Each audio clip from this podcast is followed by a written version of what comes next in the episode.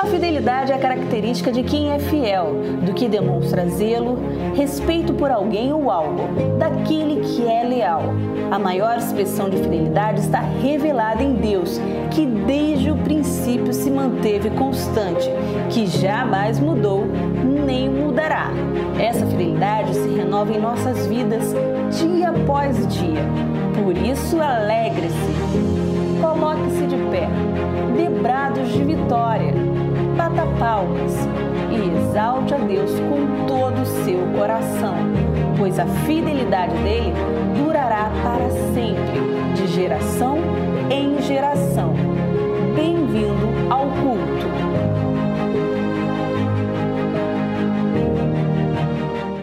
A paz do Senhor, igreja. Boa noite. Vocês estão bem?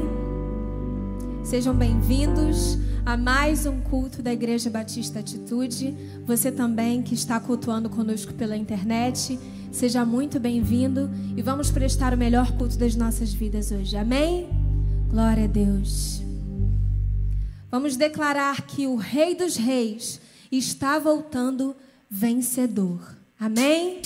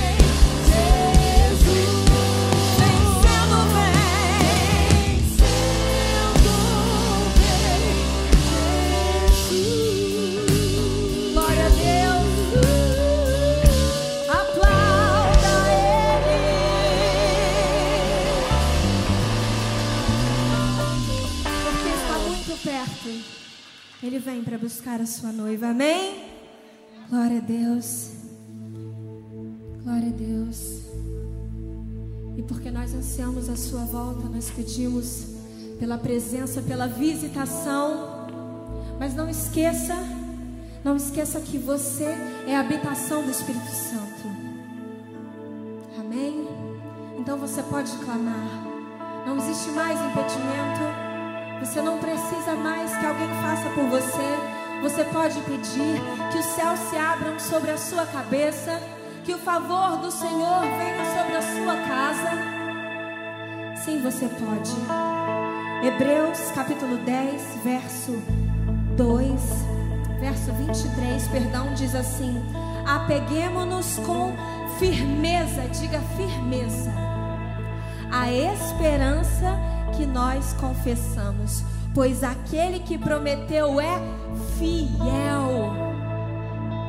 Vou repetir mais uma vez: apeguemos-nos com firmeza à esperança que professamos, pois aquele que prometeu é fiel. Aleluia! Ele é fiel. Ele é fiel.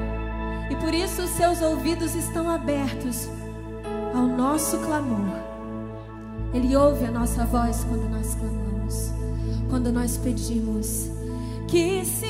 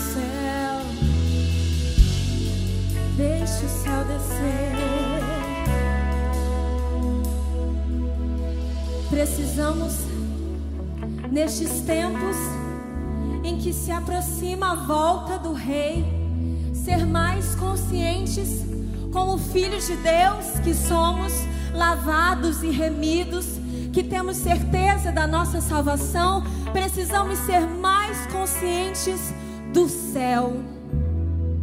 Como assim ser mais conscientes do céu? Nós precisamos entender que o mundo anseia pela manifestação dos filhos de Deus. Não podemos viver como se Jesus nunca fosse voltar, porque a volta dele é uma realidade.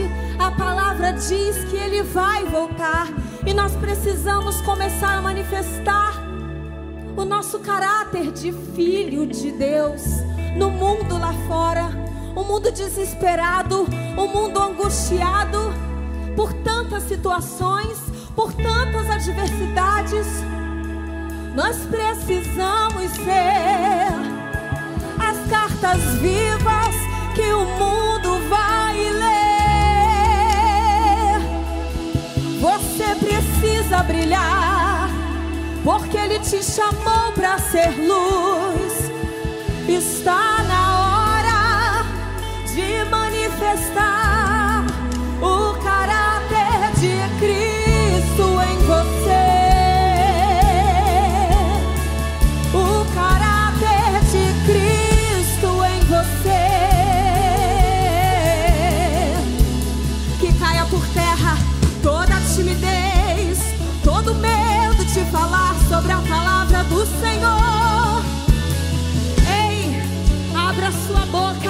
e declare: Jesus salva, Jesus cura,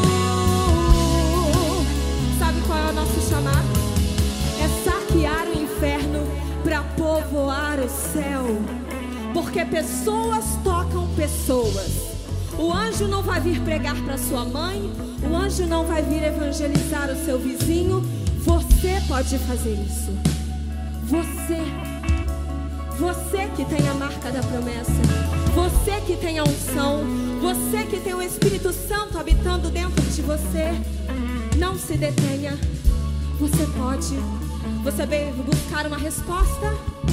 A resposta é: Filho, eu conto com você. E eu te capacito para ir e para fazer. Ouça o chamado de Deus. Peça, peça para o céu descer. Mas quando ele descer, manifeste esse céu para outras pessoas. Deixa o céu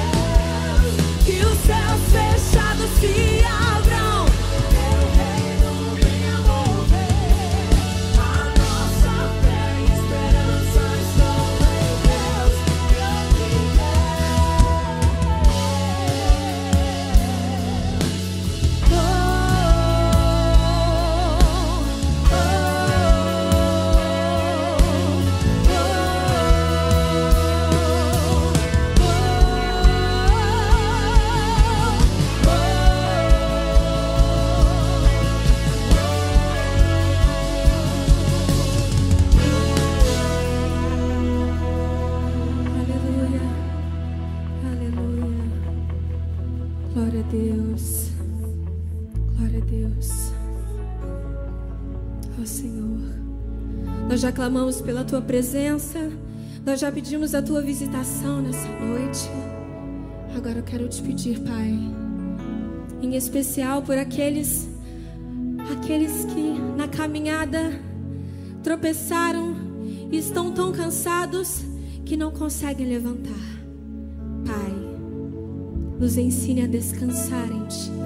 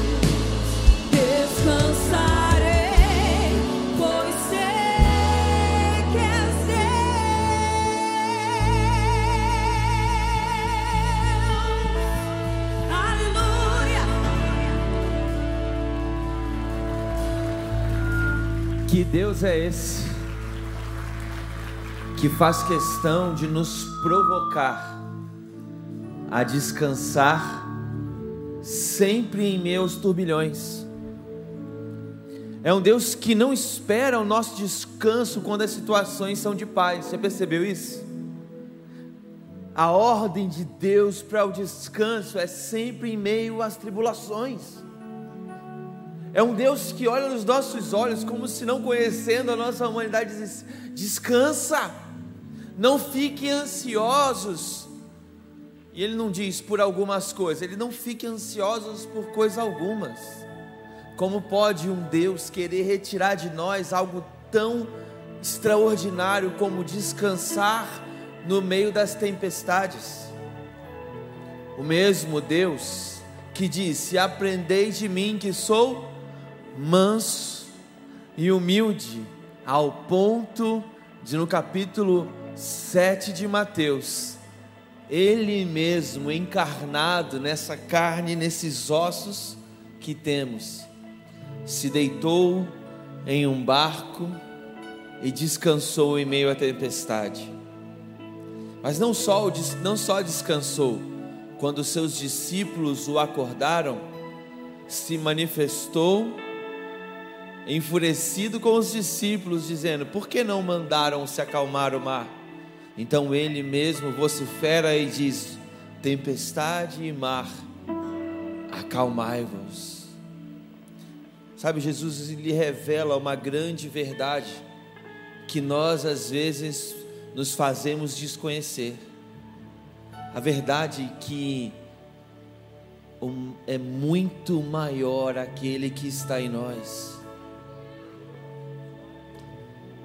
Jesus nos desafia a não olhar para as circunstâncias, mas olhar para dentro e falar: tem algo em mim capaz de superar o que eu estou vivendo. Tem algo aqui dentro que pode me levar a viver algo muito extraordinário. O que é a fé se não interpretar as situações com o olhar de Deus? Não são apenas palavras positivas, é uma certeza que o Deus que começa é o Deus que termina a boa obra que está fazendo nas nossas vidas. Então eu quero orar com você, aí mesmo no seu lugar, põe a mão sobre o seu coração e eu quero declarar uma palavra hoje rema mesmo a palavra de Deus sobre a sua vida, sobre a minha vida. Se você tem um clamor hoje, eu quero que você ore e enquanto a sua mão está no seu peito, eu queria que você lembrasse que ela está conectada com um Deus Todo-Poderoso dentro de você. Sabe, Deus não vem mais dos montes, mas o Espírito dele habita dentro de você. E as respostas que você precisa o Espírito Santo já está soprando sobre o seu coração. Existe uma fé emergindo de dentro de você. Pai, em nome de Jesus. Que lugar é esse onde se o trovão e o mar se erguem, nós descansamos. Pai, às vezes parece impossível e a humanidade da gente descansar no meio das tribulações. E às vezes, só o Senhor vindo de maneira furiosa e acertando o nosso peito em cheio, dizendo: Aquietai-vos e sabei que eu sou Deus. Pai, essa é a palavra que nós precisamos hoje. A palavra da certeza que sem ti nada podemos fazer então não queremos fazer nada, Pai, que não seja nessa noite entregar tudo ao Senhor, confiar em Ti de todo o coração. Toma-nos, ergue-nos com as suas com as suas poderosas mãos e nos faz pisar como a corça sobre a rocha. Em nome de Jesus. Amém. Amém. Você pode sentar nesse momento. A gente tem um vídeo. Oi, gente, hoje é quinta, é dia de feira aqui perto da igreja e eu aceitei o desafio de comprar algo com 3 reais. Eu tenho apenas 3 reais e eu vou lá fora ver se consigo comprar alguma coisa. Vamos comigo!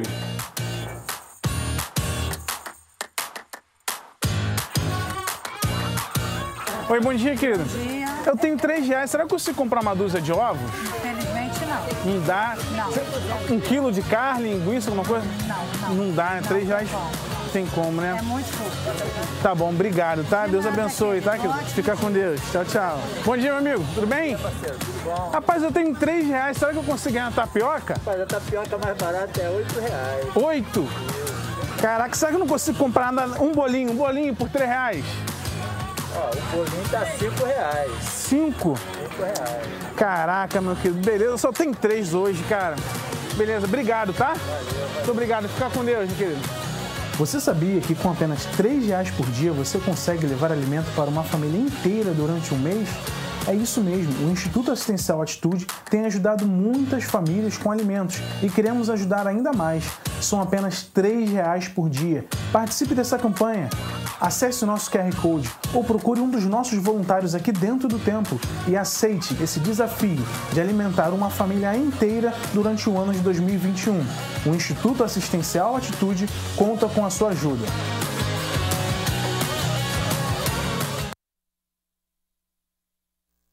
Amém. Tem um texto de Paulo, onde ele está se declarando à igreja de Corinto, e ele fala assim: Eu queria é, ser fiel a Deus na administração dos recursos que vocês têm dado a mim, têm dado para que eu administre. Mas ele continua dizendo: Mas eu não quero ser só fiel a Deus, eu quero ser fidedigno diante de vocês. E eu achei interessante que hoje num tempo, na verdade, todos os tempos, a questão da administração das ofertas é algo que a gente fica às vezes tentando ocultar, esconder, ou, ou, ou que as pessoas não controlem, mas eu vejo um apóstolo Paulo dizendo assim: não, eu quero que vocês tenham clareza de como eu tenho administrado essas finanças. E nesse sentido, eu tenho muito orgulho da nossa igreja, porque nós temos um conselho administrativo financeiro, nós temos exame de contas, nós temos é, é, pastores que todos eles, nenhum pastor aqui é sócio da igreja, sabia disso, irmãos? Nós somos uma associação onde todos vocês são parte, votam para grandes decisões que a gente precisa tomar aqui na igreja. Então é muito lindo ver o mover de Deus no nosso meio, onde a gente entende de que nada tem que ser depositado nas mãos dos pastores ou nas mãos dos apóstolos, mas sempre aos pés, sempre diante e não para eles. E eu acredito tanto em cada coisa que a nossa igreja faz. Eu lembro quando eu cheguei há 10 anos atrás, o pastor Josué olhou para uma TV, um monitor que tinha lá no templo antigo, e tinham acabado de colocar um monitor do, no meio do templo para quem estava atrás conseguir enxergar uma letra, alguma coisa ali, ter uma visão melhor. E ele falou assim: você entra aqui na igreja, toda semana tem uma coisa nova.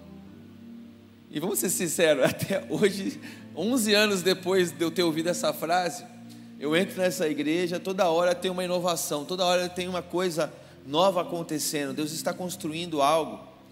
Né? Os líderes de ministério às vezes procuram e falam assim: cara, nossa igreja é muito privilegiada. Nós temos uma marcenaria que funciona ali. A gente tem uma ideia para evangelizar, a gente tem uma ideia para pregar diferente, a gente tem uma ideia para fazer alguma coisa. Nós temos equipes aqui que estão prontas a não medir esforços para que o evangelho seja anunciado. E é bom ver que temos tanta estrutura, mas ao mesmo tempo acompanhado de tanta simplicidade. Porque você olha para esse espaço de culto aqui, e você olha para esse chão, e você fica procurando mármore aí, né? Alguma coisa aí muito chique, ou então uma coroa de, de flores aqui, um negócio de ouro aqui no púlpito para a gente fazer bastante ostentação. E, e você olha para essa igreja e você vê que ela tem a paixão e a força de um leão. Mas a gente não quer abandonar a humildade do Cordeiro de Jesus. A gente quer dar a melhor estrutura possível para você chegar e ouvir o Evangelho sem nada te interromper. Aí não bastasse isso, pastor Josué fica o tempo inteiro mencionando: nós precisamos ter um instituto, nós precisamos ter alguma coisa que vai promover uma ação beneficente, alguma coisa que vai gerar impacto. E ver a nossa igreja alcançando crianças, alcançando usuários de drogas. Sabe, talvez você não tenha noção do que é, essa semana, do que é uma semana ali em frente ao restaurante, porque em frente ao restaurante tem um instituto. E aí uma pessoa essa semana falou assim: Nossa, Toda hora tem uma pessoa esquisita aqui na igreja, sentada ali fora. Aí eu assim, como assim esquisita? É, não, as pessoas aí chegam cheias de problemas, cheias de assim. Então deixa eu te contar, é porque ali, logo em frente à praça principal da igreja, a gente tem um instituto da igreja. Que é um lugar que, aonde a gente diz assim, é, a porta da igreja ela está aberta e você pode vir aqui. Irmão, imagine, se a igreja não estiver disposta a receber as maiores mazelas da sociedade, quem vai receber? E a gente vê esse coração na nossa igreja. A gente não é bobo. Se alguém tem uma movimentação esquisita, a gente tem segurança, a gente é ligado, a gente não está aqui dando mole. Mas se, se o caso é alguém que precisa realmente ser ajudado, apoiado, nós somos essa igreja. Sabe, nós somos essa igreja apaixonada. Outro dia, vou finalizar dizendo isso. Outro dia, uma pessoa nem entrou no culto, foi lá no estacionamento, ela olhou ali para o corredor, e aí viu que estava uma fila muito grande, desistiu de ir no culto. E aí no dia seguinte procurou o pastor Josué num, num futebol, num lugar que ele vai toda segunda-feira, e falou assim: Não consegui entrar no teu culto ontem. Falei, como assim não conseguiu entrar no culto da igreja? Ele, não, porque estava lotado e não deu, não, não deu para entrar. Irmão, pensa assim, uma fala que rendeu uma situação muito séria nos grupos de todo mundo que organiza o culto. E a gente, gente, o que, aconteceu? O pastor José arrumando uma confusão com a gente. Estou denunciando ele aqui, né? Arrumando uma confusão com a gente. Por quê? Porque ele mandando um áudio chorando, falou assim: irmãos, a gente tem que zelar pela quantidade de gente que tem que entrar aqui. Mas, por favor, não me mande ninguém embora dessa igreja se ela tem condição de entrar. E aí no áudio já quase chorou e falou assim: podia ser alguém que nesse dia disse: é a última chance que eu dou para minha própria vida, eu vou atrás de Deus. Esse é o coração nosso, da nossa liderança, de quem investe nessa igreja. Esse é o coração de quem gere os recursos dessa igreja. Graças a Deus não era um caso como esse, mas foi esse caso serviu para a gente perceber com maior clareza ainda a paixão sobre a qual essa igreja é regida e a visão que Deus tem dado. É por isso que tudo vale a pena nesse lugar. E aqui nessa campanha, três reais, né, com três reais que não, não, não muda nada no nosso dia a dia, ou para a maioria de nós muda pouca coisa, para uns muito importante, nós conseguimos sustentar famílias. Então eu queria desafiar você também a ofertar nessa campanha. Tem um QR Code onde você pode ofertar direto para essa campanha né, e abençoar as famílias que nós temos doado cestas básicas, temos ajudado com cestas de Natal e muito mais. Então que Deus te abençoe. Eu quero te convidar a ofertar de coração, tendo certeza de que a gente tem buscado ser completamente responsável, primeiro diante de Deus e também diante de, dos homens e mulheres, porque a igreja nasceu para ser uma testemunha do caráter e do coração de Deus. Quero te convidar a ofertar enquanto a gente canta esse hino de adoração. Todo ser que vive, louve o nome do Senhor. Toda criatura se derrame aos teus pés, ao som da sua voz. Desfaz. Não há outro nome comparado ao grande eu.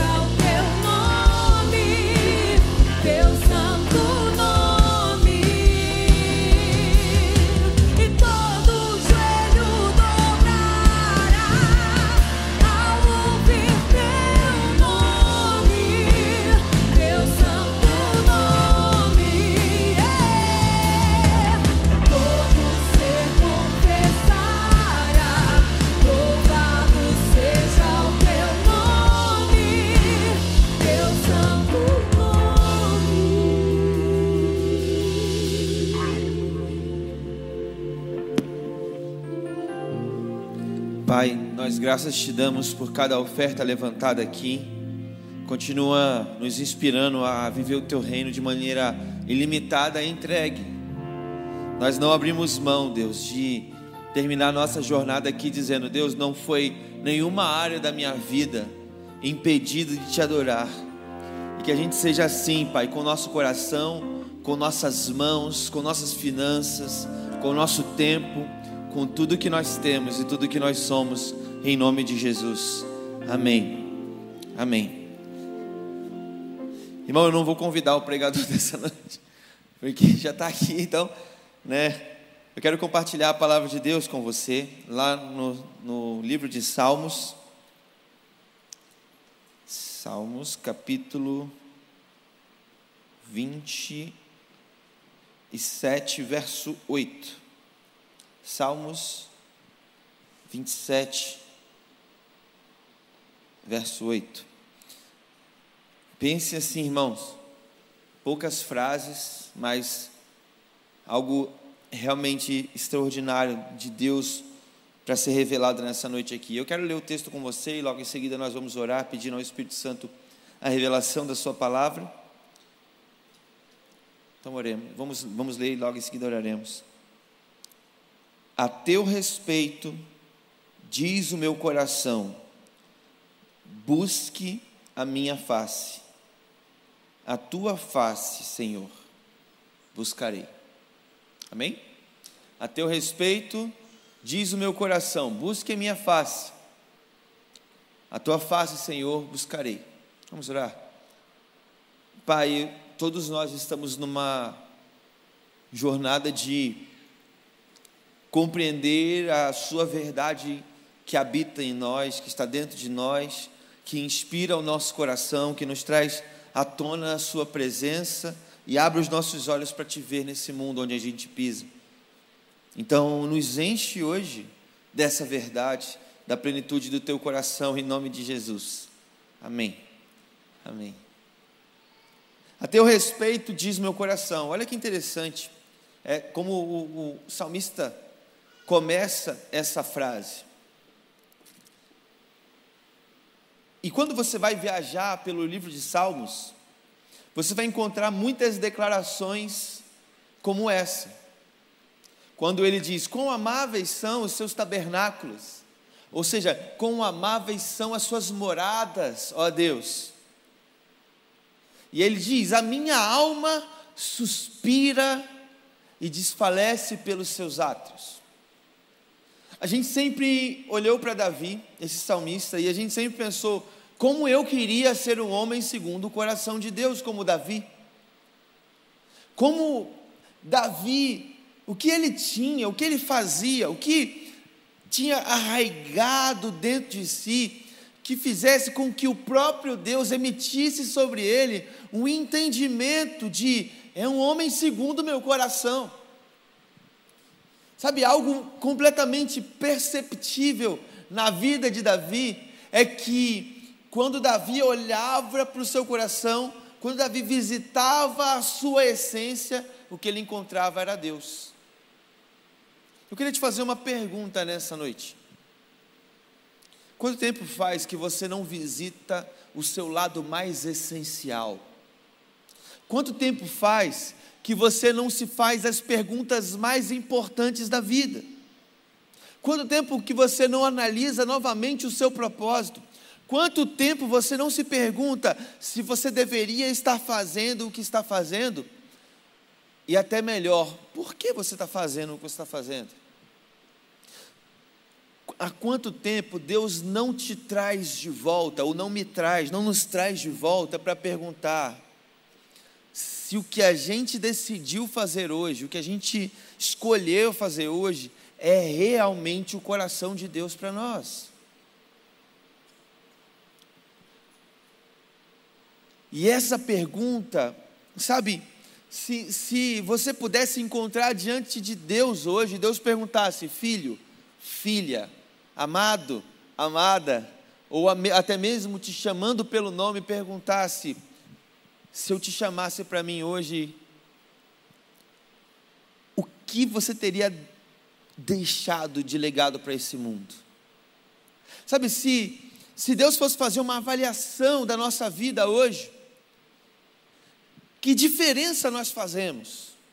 Se Deus nos chamasse, fala assim: olha, encontre comigo, porque a Bíblia diz que nós um dia viveremos esse dia, nós prestaremos contas a Deus daquilo que realmente fizemos. E se aquilo que nós fizemos não tem impacto eterno, eu pergunto, por que fizemos? Aliás, eu pergunto, por que fazemos? Será que as escolhas, eu não digo a escolha da sua carreira, eu não digo a escolha da sua profissão, eu não digo a escolha do seu ministério, mas a minha pergunta é: a maneira como você decide se comportar, as pequenas ações do seu dia a dia, as prioridades que você e eu estabelecemos, quando tivermos que dar contas a Deus, não das grandes coisas, mas das pequenas coisas que sentimento, eu não vou nem dizer o que Deus vai dizer, o que vai fazer, porque é com Ele. Né? Deus, como você vai me julgar, eu não vou tentar interpretar. Mas que sentimento virá à tona em meu coração quando eu tiver que fidedignamente prestar contas a Deus? Por exemplo, o tema dessa palavra diz: ouça seu coração. E alguém teologicamente formado vai dizer: Pastor, esse negócio de ouvir o coração não é de Deus, porque tem um versículo que fala: enganoso é o coração, e, o versículo ainda me deixa em mais maus lençóis. Ele fala: mais do que todas as coisas. E aí vai piorando, o versículo vai descendo a escada. Perverso, quem o conhecerá? Mas eu fiz, eu provoquei essa temática porque eu queria realmente provocar a como você olha para o seu coração, porque ao mesmo tempo, o mesmo salmista vai dizer: sonda-me, Senhor, e conhece o meu coração. Vê se há em mim algum caminho mau e guia-me pelo caminho eterno. A minha proposta nesse tempo para você, a proposta que eu creio que está no coração de Deus para a minha vida e para a sua vida nessa noite, é a seguinte pergunta: Há quanto tempo nós não nos sentimos sondados por Deus em nosso coração? Há quanto tempo você tem se movido no automático dos afazeres, ou nas coisas que você por você mesmo acredita que são melhores. Há quanto tempo nós não praticamos a sensibilidade à voz de Deus? Talvez o grande segredo de Davi, o salmista, de ser o homem segundo o coração de Deus, era exatamente o fato de que Davi não, não se responsabilizava pelo que ele estava fazendo, ele simplesmente falava: Deus, vem cá, vamos conversar sobre o que eu estou fazendo. Sabe, quando eu falo coração aqui, eu quero chamar a tua atenção para a voz de Deus que ressoa em nosso coração.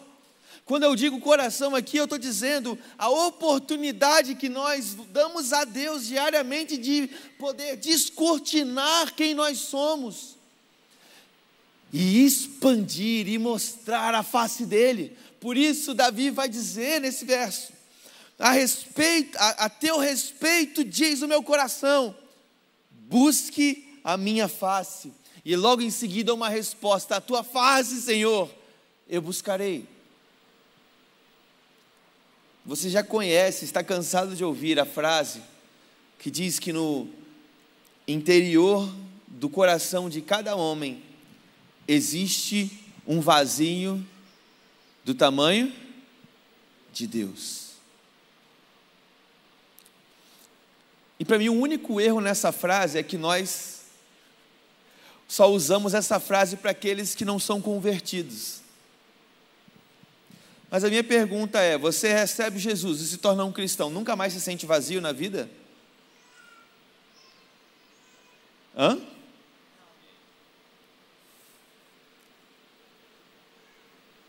A grande verdade, irmãos, é que na caminhada da vida, mesmo em Deus e com Deus, acontecerão coisas E nós passaremos por situações onde nós vamos olhar para a vida e dizer: não faz sentido. Onde nós vamos olhar para a vida e dizer: por que eu estou fazendo isso?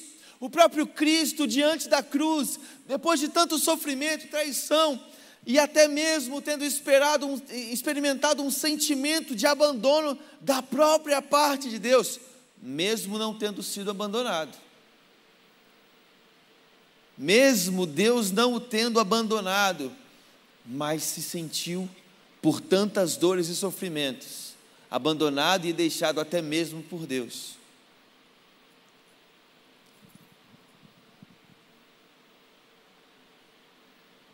É natural da humanidade a sede pela eternidade. C.S. Lewis vai dizer: se eu tenho desejos por coisas que essa terra não é capaz de saciar, isso significa que eu não fui criado para ela. Isso é uma denúncia que a eternidade mora dentro de nós. É bom saber que nós não somos eternos, nós somos mortais, nós somos pessoas efêmeras e passageiras. Hoje estamos aqui pregando num púlpito ou sentado numa dessas cadeiras, trabalhando, empreendendo e sonhando, educando nossos filhos, sofrendo por eles, tolerando nossos pais e aprendendo com eles. Mas eu, há dez dias atrás, mais ou menos, onze dias, me acidentei e fui com meu carro direto no poste, irmão. E na hora, o meu único, minha única reação foi sair do carro, estou inteiro, estou bem. O policial que estava perto olhou para mim e falou assim: deita! Eu não estava me ameaçando com a arma, não. Né? Ele, deita! Eu falei, não, não, estou bem, cala a boca, deita! Aí ele falou assim: você está muito elétrico. É assim, é normal, é acidente, mas deita aí, descansa. E aí realmente, depois eu comecei sentir, depois que esfriou, eu comecei a sentir as dores, né? Graças a Deus não quebrei nada. Mas esse pensamento, na hora eu nem estava nem aí pensando no sentido da vida, que podia ter morrido. Sempre a nossa mulher que lembra a gente que a gente podia ter morrido, né? Mas eu não lembro só que a gente podia ter morrido, ela lembra que a gente podia ter matado ela também, se, fosse se ela tivesse ali, né? E é interessante que eu fiquei elétrico, elétrico, depois que eu resolvi seguro, reboque, não sei o que, cheguei em casa, aí eu olhei para minha mulher, como ainda cheio de mim, pronto. E aí eu pensei, eu podia ter morrido, e aí desabei chorando. Me liguei do que realmente aconteceu, sabe? Caiu a ficha, meu Deus, eu sofri um acidente grave.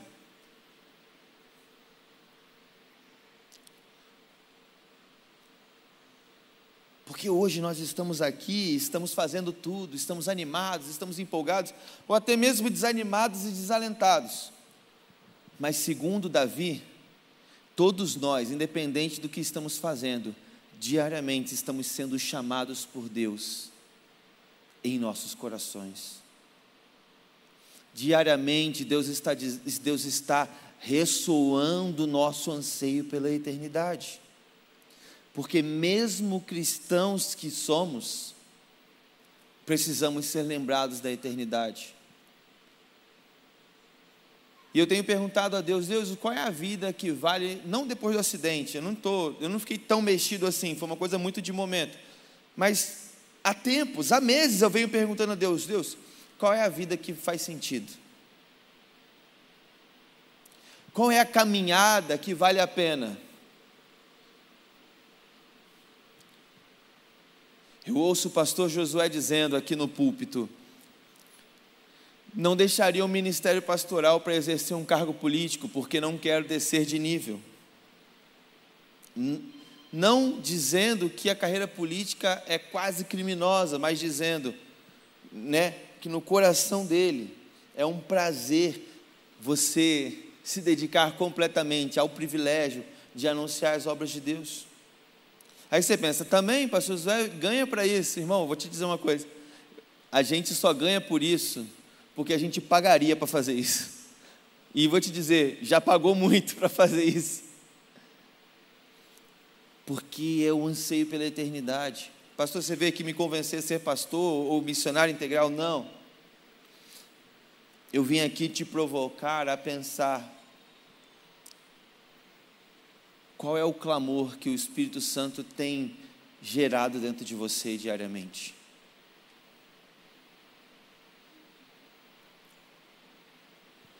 Sabe, o salmista vai dizer: A teu respeito clama o meu coração. E eu podia dizer, pastor, eu vou descobrir a minha vocação hoje. Não. O que eu quero te dizer hoje é que antes da gente encontrar a vocação serviçal, ou a vocação profissional, ou a vocação ministerial, a gente precisa encontrar a nossa vocação humana. A minha pergunta nessa noite é: onde está a voz de Deus na sua vida? A minha pergunta nessa noite é: quanto tempo faz que você não ouve o seu coração clamando a presença de Deus? Porque me parece comum de que na nossa caminhada a gente coloca tantos sons em volta do nosso coração, tantos sonhos, tantas expectativas, tantos objetivos, tantas agendas.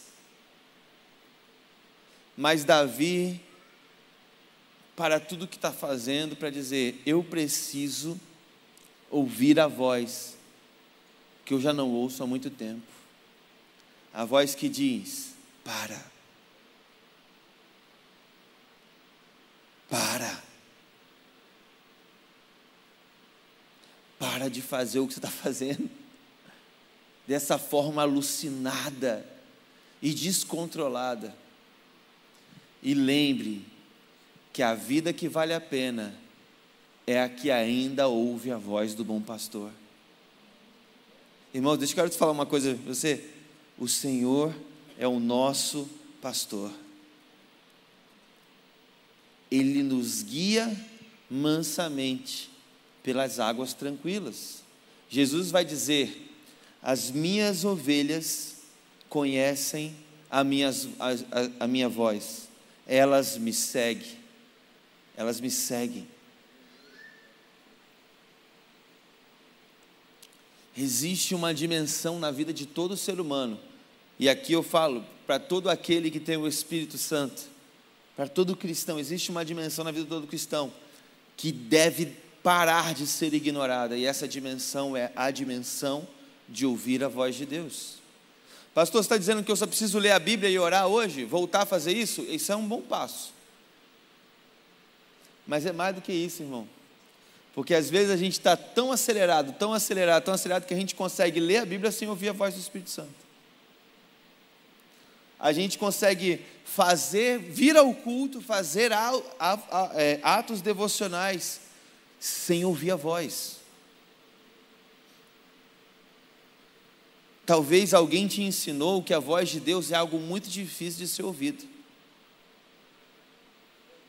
Talvez a sua teologia, talvez a sua própria experiência com Deus, ou a sua própria falta de experiência com Deus, e eu falo de mim também, porque já vivi isso muitos anos, e não, e não sou melhor que ninguém agora, porque alguém e o próprio Deus me alertaram para o fato de quanto vale a pena ouvir a voz dele, porque mesmo sabendo que vale muito, o que, que nós somos profissionais em fazer? Distração, ocupação, automático. Irmão, é muito confortável ficar automático, não é verdade? Mas isso vai desgastando a gente. Chega uma hora que a gente fala, gente, por que eu estou fazendo isso? Por que, que eu estou educando meu filho assim? Por que eu estou conduzindo minha loja assim? Por que eu estou tratando meus funcionários assim? Por que, que eu estou sendo um crente assim? E eu poderia te ensinar mil maneiras de ser um bom crente, mas a única coisa que eu queria que você guardasse nessa noite é que a voz de Deus ressoa diariamente no seu coração, dizendo: Busque minha face. E eu sempre pensei que buscar a face de Deus era me derramar num templo de joelhos, imaginando aquela visão de Isaías e vi o Senhor sentado no alto e subindo trono, não é? Mas sabe o que eu tenho aprendido com os próprios salmistas e as próprias pessoas? Aliás, na própria história de Israel, que está implícito numa declaração de Jacó para Esaú, quando eles vão se reencontrar depois de toda a traição cometida. Jacó, antes de se encontrar com Esaú, ele enviou os bois e a sua família na frente. E nesse tempo, antes do encontro, o que, que Jacó foi fazer? Jacó estava vivendo no automático, estava saindo ali da terra do seu tio, conduzindo o povo e tal, mas em algum momento, quando Jacó se depara diante de uma situação muito difícil, parece que ele fala: Poxa, eu me lembro o que eu preciso fazer nos meus momentos mais difíceis. Porque ele brigou com um, um, um anjo, um, na verdade com um homem, né? a Bíblia chama de varão, que eu creio que é a própria personificação de Jesus. Ele sonhou com uma escada onde anjos desciam. Então, Jacó ele, ele recorria a uma sensibilidade. E ele sabia que todas as respostas, do mundo não, mas todas as respostas que ele precisava, estavam na sensibilidade de ouvir a voz de Deus. E então, sabendo que vai se encontrar, vai correr perigo, se encontrar com um irmão a quem tinha traído, ele vai buscar a Deus e ali ele tem uma experiência extraordinária com Deus.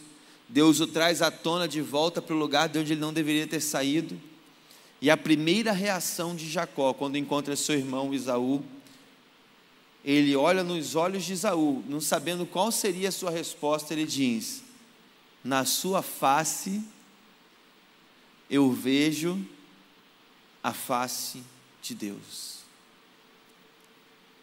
Não ressignifica isso a frase buscar a face de Deus? Por que não, ao invés de pensar, buscar a face de Deus, eu vou me ajoelhar aqui e esperar que uma glória suba no meu quarto? E, e glória a Deus se, isso, se você já viveu essa experiência, porque é lindo você viver uma experiência onde Deus te visita no seu quarto, mas não é disso que eu estou falando. Eu estou falando de uma outra experiência, de encontrar Deus também fora do seu quarto. Aliás, de encontrar a face de Deus em todos os ambientes. De encontrar Deus na face dos seus inimigos. De encontrar Deus na face do seu chefe, do seu funcionário. Porque existe um clamor de Deus dizendo: me busque, me busque, me busque, me busque. A Bíblia diz: é, é que aquele que buscar encontrará, o que busca, encontra. Sabe o que eu acho que vai tirar a gente do automático na vida e vai trazer a gente para viver uma dimensão, acho não, tenho certeza, para uma dimensão nova em Deus? É a gente começar a procurar onde está Deus no mundo mas não procurar como quem tem dúvida: será que Deus está aqui, está ali ou está colar? Mas como quem tem certeza, no meio desse problema Deus está. Deus está, o rosto de Deus está no rosto da minha sogra.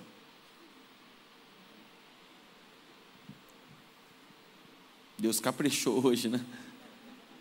O rosto de Deus está nos meus filhos o rosto de Deus está estampado nas adversidades. E quem sabe até dizer, o rosto de Deus está estampado no Covid. O rosto de Deus está estampado nas perdas que eu tive durante o tempo de Covid.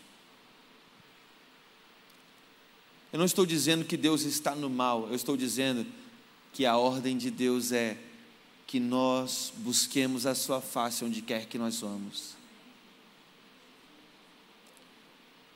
Porque diante da face de Deus é que nós nos conhecemos verdadeiramente.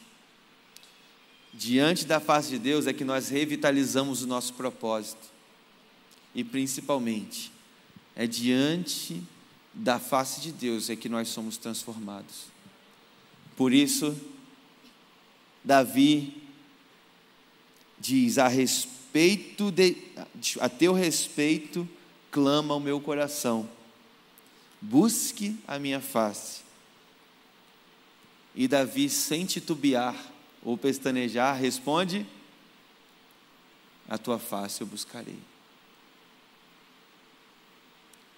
Se nós enxergarmos Deus em tudo que fazemos, como serão nossas orações?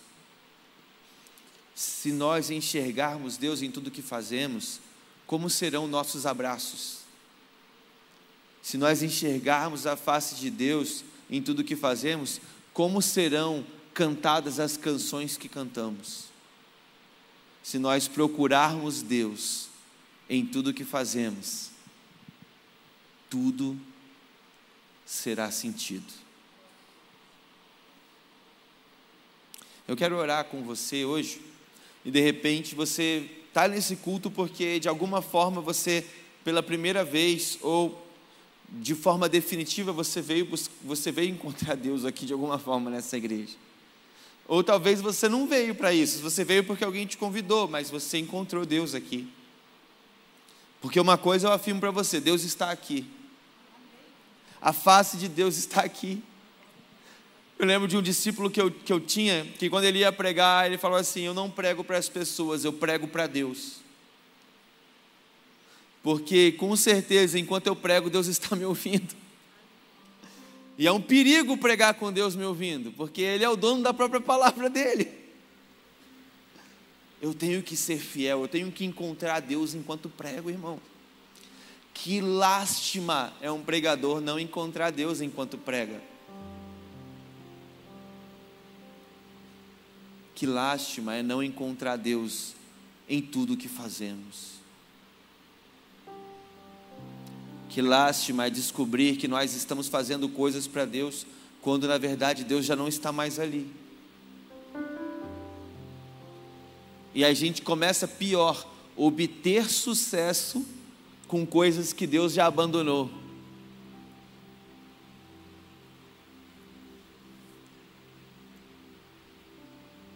E às vezes, no meio de um fracasso, a gente está ali vendo Deus e dizendo: Deus, eu não sei exatamente onde o Senhor está, mas o Senhor está aqui. Então, todavia, me alegrarei. Olha que loucura. Davi vai dizer: por que o homem perverso prospera? Indignado conversando com Deus. E no final ele termina sempre dizendo: Não, não preciso ter o que o perverso tem, eu só preciso habitar na tua presença.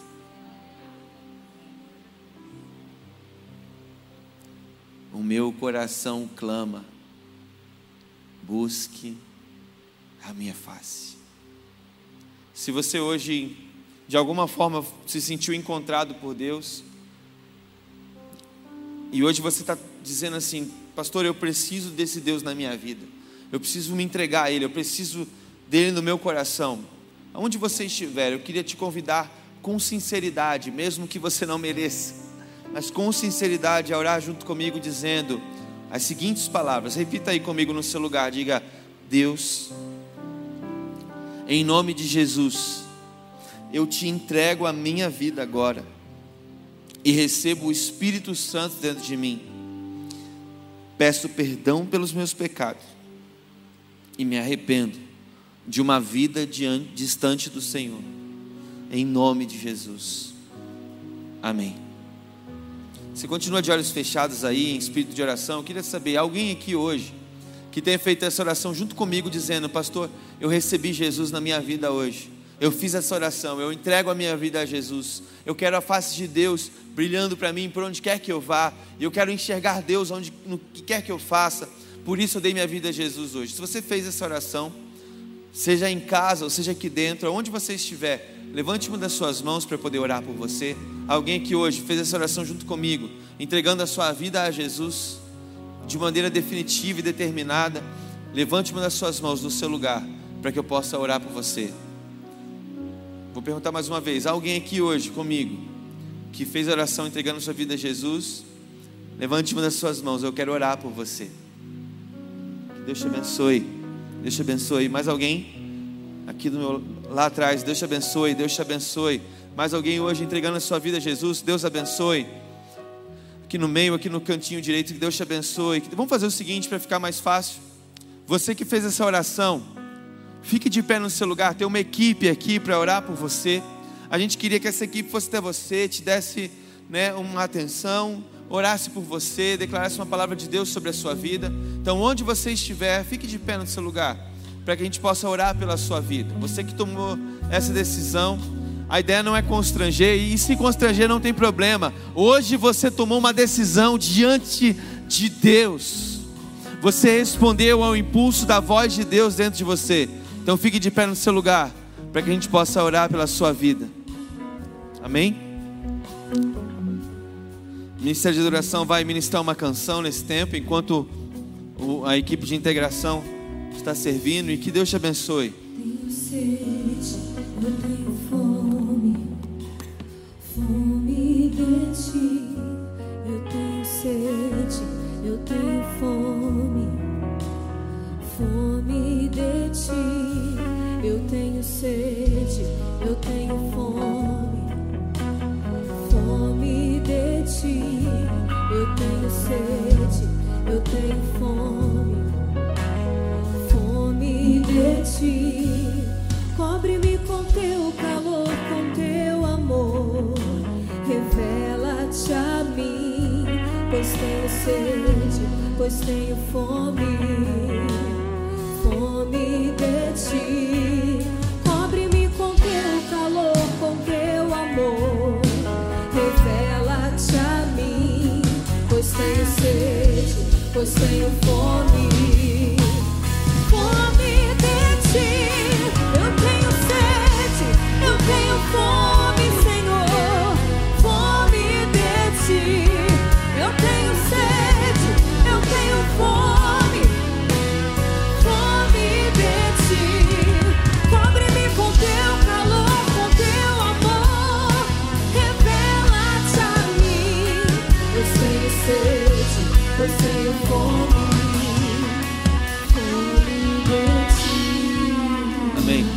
Eu queria orar com você que entregou sua vida a Jesus. Eu queria abençoar você. Eu queria abençoar você que está aqui também.